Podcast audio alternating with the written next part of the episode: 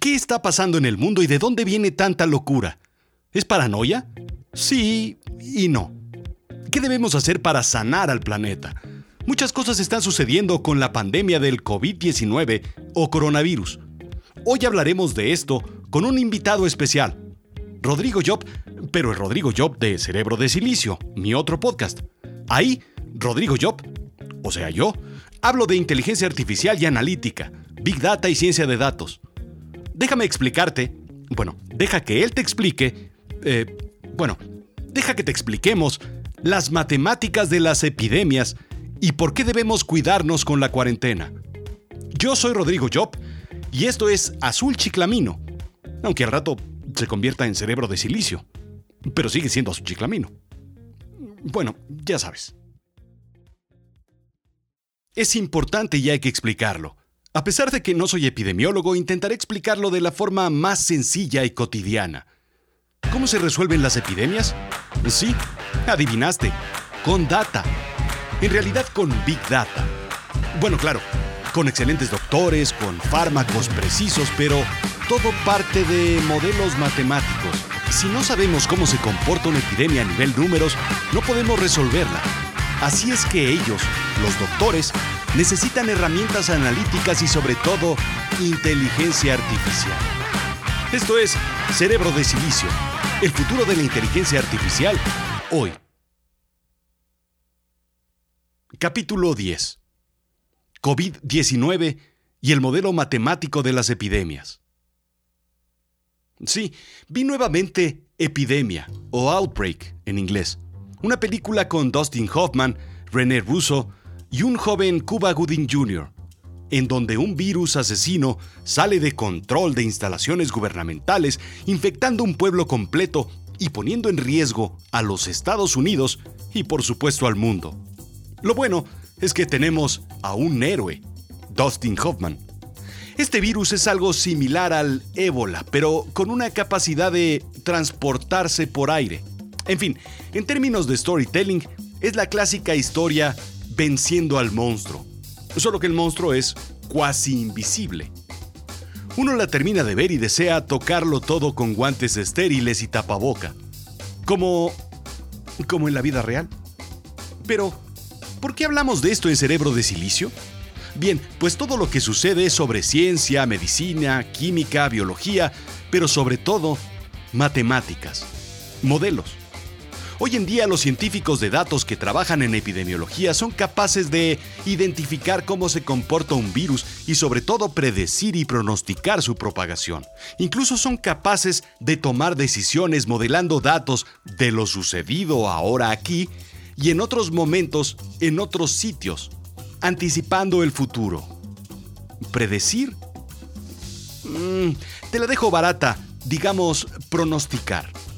Quede claro de sobremanera que no soy epidemiólogo, simplemente un storyteller de información, de tecnología, de ciencia y de cuentos en mis ratos libres, así como de muchos otros menesteres basados en estudio, experiencia y sobre todo toneladas de información de fuentes confiables.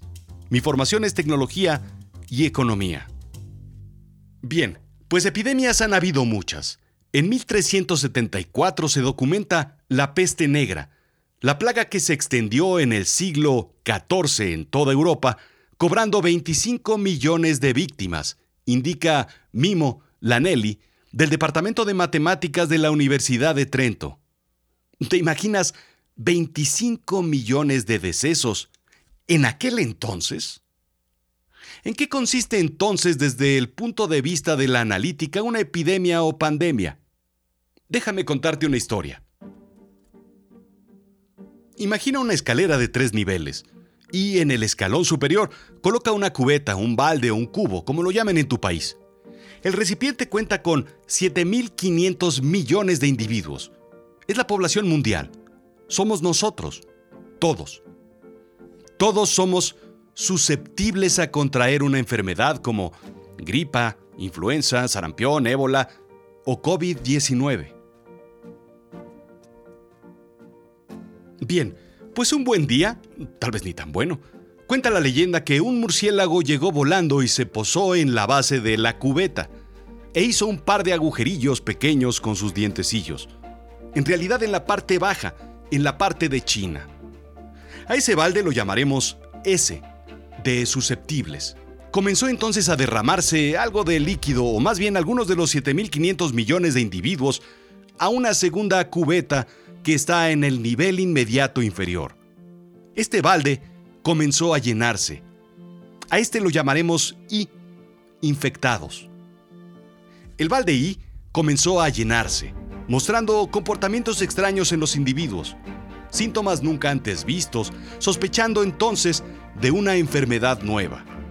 Difícilmente podían curarse si no se sabía qué estaba sucediendo. Con una investigación, infectólogos dieron con el clavo y comenzaron a curarlos haciendo un agujero en la cubeta I del segundo nivel para pasarlos a la cubeta siguiente, en el nivel inferior, R, recuperados.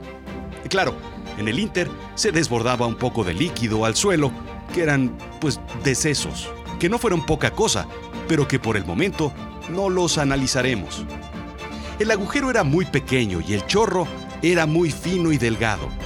La cubeta I, infectados, se llenaba rápidamente. Bien, pues ese modelo es el modelo SIR. Susceptibles, infectados y recuperados. Un modelo similar es el SIS, el que los individuos vuelven a la cubeta superior cuando salen de la cubeta I. Después de estar infectados, pueden ser susceptibles nuevamente a otra infección, pero este no es el caso a analizar por el momento. Son otro tipo de enfermedades menos severas. Lo que los investigadores, doctores, epidemiólogos, infectólogos, matemáticos y otros sabios personajes de ciencia hacen es preguntarse, por supuesto, ¿cómo sucedió? Probablemente la pregunta más complicada del COVID-19, pero en el Inter se hacen más preguntas para intentar resolver la crisis. 1. ¿Qué tan contagiosa es esta nueva enfermedad? 2. ¿Cómo se contagia? 3. ¿Qué velocidad de contagio tiene? 4. ¿Cómo se detiene el contagio? 5. ¿Cómo se recupera el individuo? Es decir, ¿cómo se cura? 6. ¿Cómo se comporta en todos sus estados con respecto al tiempo? En fin, muchas otras preguntas. Así es que nuestros amigos los científicos analizan ambos flujos o chorros de agua de las cubetas. Primero del S al I mientras más gente susceptible a la enfermedad haya, más enfermos habrán. Mientras más gente esté infectada, más gente se infectará. Y después se analiza la IR. De aquí salen premisas o el inicio de conclusiones. Mientras más gente infectada haya, más gente se recuperará o morirá cada día. Así es que se consiguen datos para analizarlos. Sí, como hablamos de 7.500 millones de personas con comportamientos distintos en 200 países, climas y costumbres distintas, y con medidas distintas tomadas por parte de los gobiernos, ¿te das cuenta de la cantidad de información a analizar? Sí, hablamos de Big Data. Recopilaciones complejas, diversas y diarias se consideran también otras curvas de enfermedades que ya tengan bien estudiadas anteriormente y que puedan parecerse al COVID-19 para modelar sobre ellas los comportamientos. Así, los científicos encuentran una serie de ecuaciones que al alimentarla con datos nos dará cuándo y cómo podríamos llegar a una estabilización donde ya no haya más casos, el denominado plató o meseta. El reto principal es que estas ecuaciones nos muestran un escenario adverso, el cual está creciendo exponencialmente en este momento. Lo bueno es que ya sabemos que es posible revertirlo porque China logró detener y revertir la curva de crecimiento. Así, el análisis de las ecuaciones del modelo CIR nos llevan a dos conclusiones importantes. Las medidas deben ser decrementar la infección e incrementar la recuperación. Es decir, que menos personas caigan en la cubeta I, infección, y que más personas caigan en la cubeta R, recuperación. Es decir, vaciar la cubeta intermedia. ¿Me sigues? Es obvio, sí, pero lo importante es que está validado y cuantificado científicamente con analítica. Aquí es donde los científicos se ponen de acuerdo con autoridades y se ejecutan las medidas importantes en el gobierno. Para decrementar la infección, los gobiernos 1. Deben incrementar medidas de higiene. 2. Deben instrumentar estrategias de control de fronteras. Más o menos lo que mal hecho se ha ejecutado en este momento, o de forma tardía. 3. Mantenerse en casa. Esta medida hará un cerco en el que los infectados permanecen infectados, pero separados de otros susceptibles. 4. Desarrollar vacunas, lo cual llevará bastante tiempo. Ahora, para incrementar la recuperación, en realidad no hay mucho que hacer. 1. Desarrollar mejores servicios de salud. 2. Mejorar las medicinas. Y 3. Mejorar los tratamientos. El gran reto es que la gente se comporta de forma errática y las condiciones externas van interactuando día a día, semana con semana, sobre el sistema. Por ello, el modelo considera una retroalimentación. Los cambios que se hagan al entorno hoy harán que el comportamiento varíe en los números de mañana.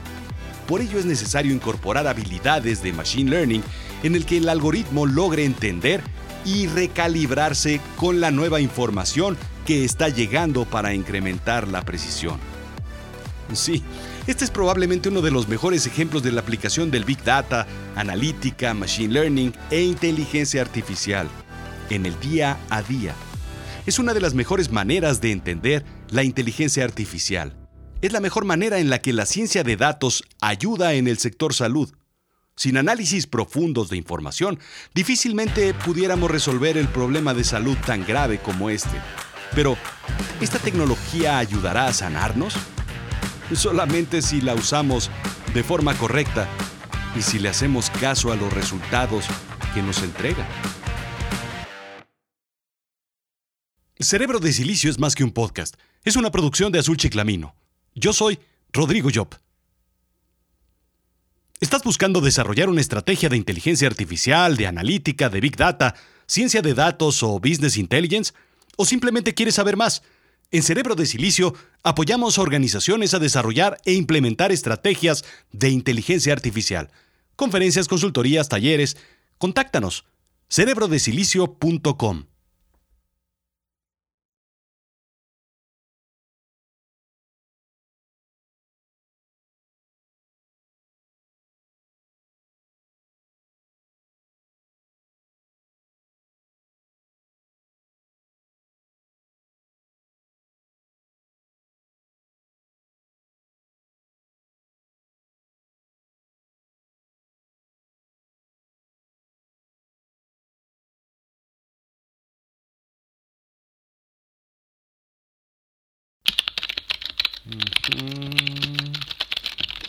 Aquí está. Densidad de nudos. La densidad de nudos es un número de nudos por metro cuadrado. Se obtiene calculando el número de nudos en la parte posterior de la alfombra. 10 centímetros en la dirección de la urdimbre y 10 centímetros en la dirección de la trama. Se multiplica el número de nudos en cada dirección entre sí y luego se multiplica el resultado por 100. Número dado de número de número por metro cuadrado. Ok.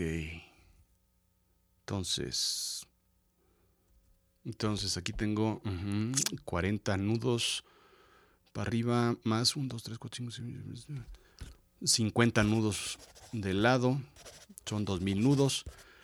Ajá, por, mm, por 100,